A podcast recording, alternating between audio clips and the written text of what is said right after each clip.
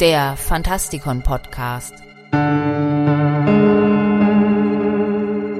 Fantastisch, schauerlich, kriminell. Hallo, Freunde draußen an den Radiogeräten und willkommen zum vierten Teil unserer Geschichte der Fantasy. Mein Name ist Michael Percampus und in den ersten drei Teilen haben wir uns die Frage gestellt, wer denn der erste Autor war, der eine von unserer Welt unabhängige Geschichte präsentierte und was das überhaupt bedeutet. Wir haben vier Merkmale gefunden, anhand denen wir so eine Geschichte identifizieren können. Außerdem haben wir uns verschiedene Modelle innerhalb der Literaturgeschichte angesehen, um zu erkennen, warum gerade sie nicht in Frage kommen. Heute lösen wir unsere Suche auf. Der Gebrauch des Rahmens eines Märchenerzählers kann, wie wir im letzten Teil gesehen haben, dazu dienen, einen gewissen Realismus zu erzielen, wenn nämlich dadurch die Realität abgesichert werden soll.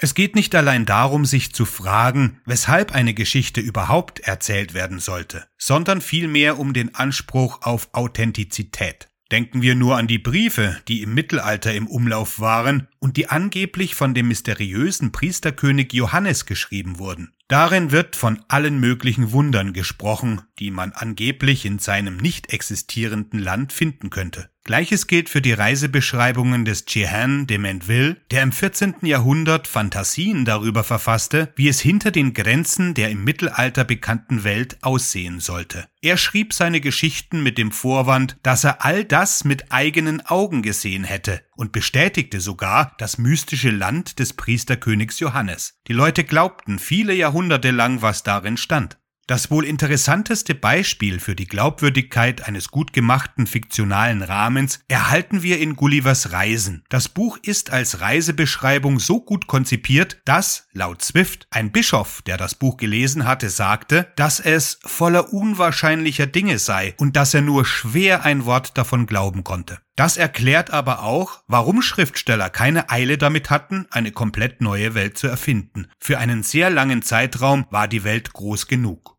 Es ist bemerkenswert, dass der Begriff Multiversum im Sinne von komplexen, nebeneinander existierenden Universen zuerst von Michael Moorcock im Jahre 1962 in die Literatur eingeführt wurde, um damit den neuesten Erkenntnissen der Physik Rechnung zu tragen. Die heutige Akzeptanz anderer, eigenständiger Welten rührt zum großen Teil daher. Doch es war Stephen King, der das Multiversum endgültig salonfähig machte. Es scheint eine Notwendigkeit zu geben, immer komplexere Welten miteinander zu vermischen. Wenn die eigenständige Welt der Fantasy die ultimative Verdrängungsstrategie ist, die Verlagerung einer Erzählung in ihre eigene unabhängige Welt mit ihrer völlig eigenen Realität, was sagt das über diese Geschichten aus? Was ist letztlich die Bedeutung einer unabhängigen Fantasiewelt? Wenn also das die auf die Spitze getriebene Verschiebung ist, dann kann man auch davon ausgehen, dass sich Fantasy dorthin bewegt, wo sie einst begonnen hat, im Mythos. Fantasy ist demnach ein effektives kosmologisches Ereignis, das Bilden einer neuen Welt, eines neuen Universums, mit seiner eigenen Geschichte und seinem eigenen Seinsgrund. Was ich mit all dem sagen will, ist, dass die Idee einer Anderswelt der extremste Ausdruck der Fantasie überhaupt ist. Die Freiheit, über eine unabhängige Welt verfügen zu können, die hermetisch in sich geschlossen ist, birgt das Potenzial, durch die jeweilige Fiktion die Welt als Ganzes zu vervollständigen. Ich glaube, das ist die Absicht nach dem Motto, alles, was überhaupt gedacht werden kann, existiert. Und um den Lesern eine neue Möglichkeit der Realität zu präsentieren, ließen sich die Autoren Strategien einfallen, diese Realitäten zu verschieben. Unglauben und Staunen war das Ziel, das allerdings nur erreicht werden kann, wenn es eine Verbindung zwischen Realität und Fantasie gibt. Philip Sidney schrieb einst, dass ein Dichter schwerlich ein Lügner sein kann. Er bestätigt nichts, also hat er auch niemals gelogen. Damit meint er, dass ein Dichter, ein Schriftsteller des Imaginativen, seine Geschichte nicht als Tatsache präsentiert. Er schreibt seine Geschichte als Geschichte, als Hypothese. Man kann sie für bare Münze nehmen oder nichts davon glauben. Oder einfach nur akzeptieren, dass die Geschichte eben nur eine Geschichte ist. Somit wird auch die Anderswelt zu einem Ausdruck des Spekulativen. Nichts ist sicher. Hier habe ich eine Geschichte, sagt der Fantast. Und sie ist erfunden. Und auch die Welt, in der sie spielt, ist erfunden, so wie alle Welten, die auf Papier stehen, erfunden sind. Es ist eine Hypothese, ein Traum, eine Mythe. Die Geschichte hat ihre eigene Realität. Und diese Realität ist per se schon einmal nicht mit jener Welt zu verwechseln, die wir um uns herum wahrnehmen. Diese Selbstbezüglichkeit einer fiktiven Welt fordert uns heraus. Wie viel von dem, was wir über die Welt zu wissen glauben, ist wahr? Wie viel von dem, was wir als wahr annehmen, ist in Wirklichkeit eine Erfindung? Wie sehr lebt jeder von uns in seiner eigenen Welt? Das nämlich sind die Fragen, mit denen wir in der Literatur konfrontiert werden, und das macht die Fantasy wichtig.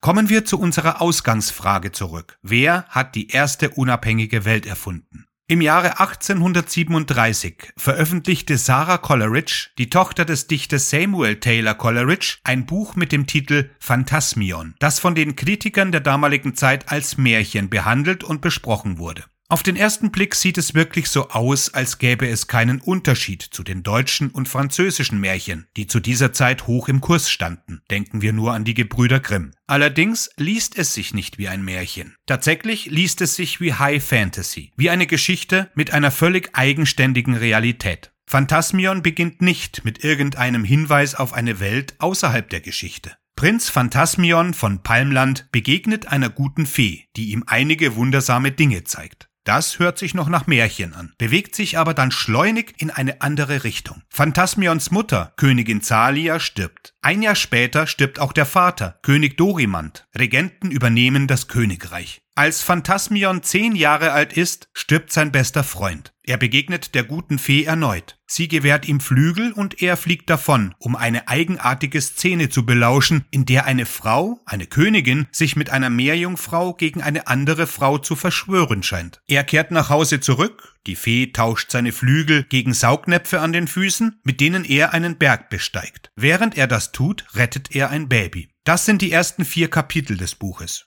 Soweit, so gut. Wir finden eine konkrete Geografie vor. Der Berg, den Phantasmion besteigt, ist Teil des Schwarzen Gebirges, das wiederum von Steinland getrennt ist, dem Gebiet eines benachbarten Monarchen. Wie gesagt, wird Phantasmion von den Regenten seines Landes davon abgehalten, den Thron zu besteigen. Am Ende von Kapitel 4 spricht er mit einem alten Edelmann, der ein Leibwächter seiner Mutter war. Jedoch wird diesem Edelmann befohlen, sich von ihm fernzuhalten, bevor Phantasmion irgendetwas in Erfahrung bringen kann, das ihm nützt. Wir finden hier einen Ton vor, den es in einem typischen Märchen nicht gibt. Aber das folgende scheint tatsächlich beispiellos zu sein. Kapitel 5 beginnt so.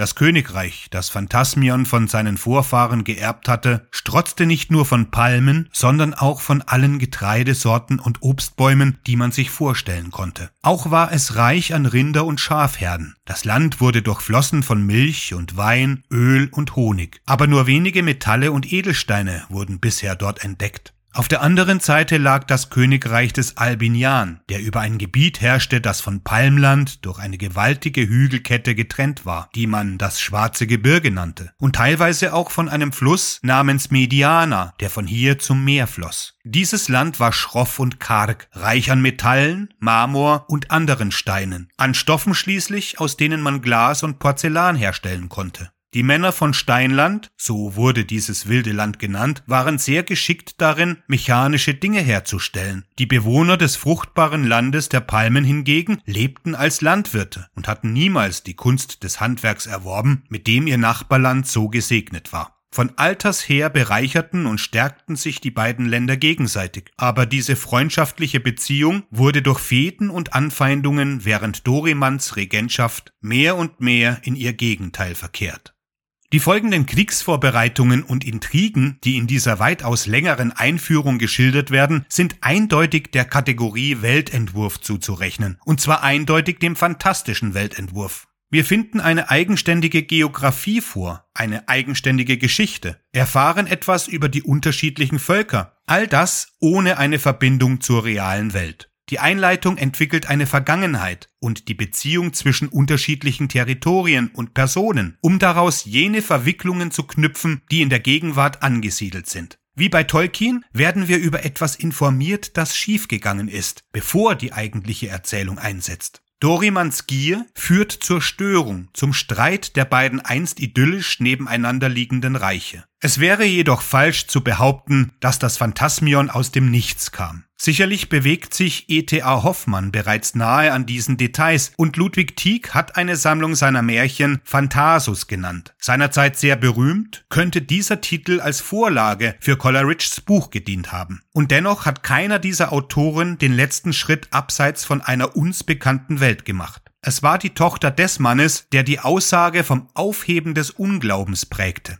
Diese Theorie führte zu einer Art der Erzählung, die mit einer neuen Strategie aufwartete. Das hatte zu dieser Zeit niemand mit dieser Konsequenz getan.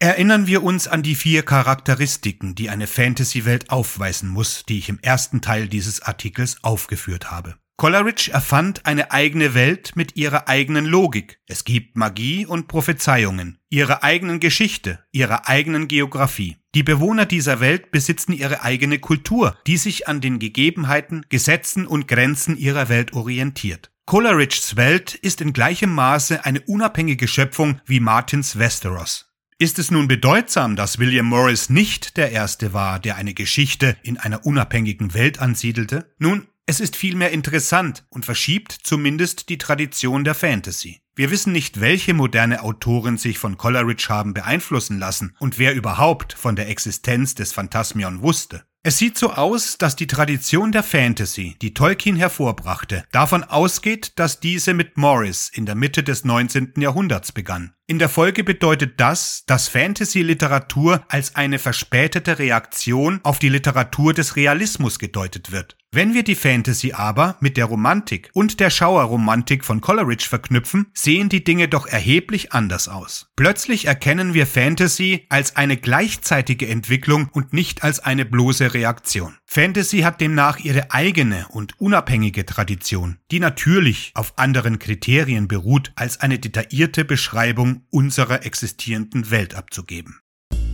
Das war's für heute. Wenn ihr die Artikel für diesen Podcast nachlesen wollt, dann besucht die Seite veranda.michaelpercampus.net. Dort gibt es noch weitere Podcasts und noch weitere Artikel zu diesem und zu anderen Themen. Ich wünsche euch bis zum nächsten Mal eine gute Zeit. Gehabt euch wohl.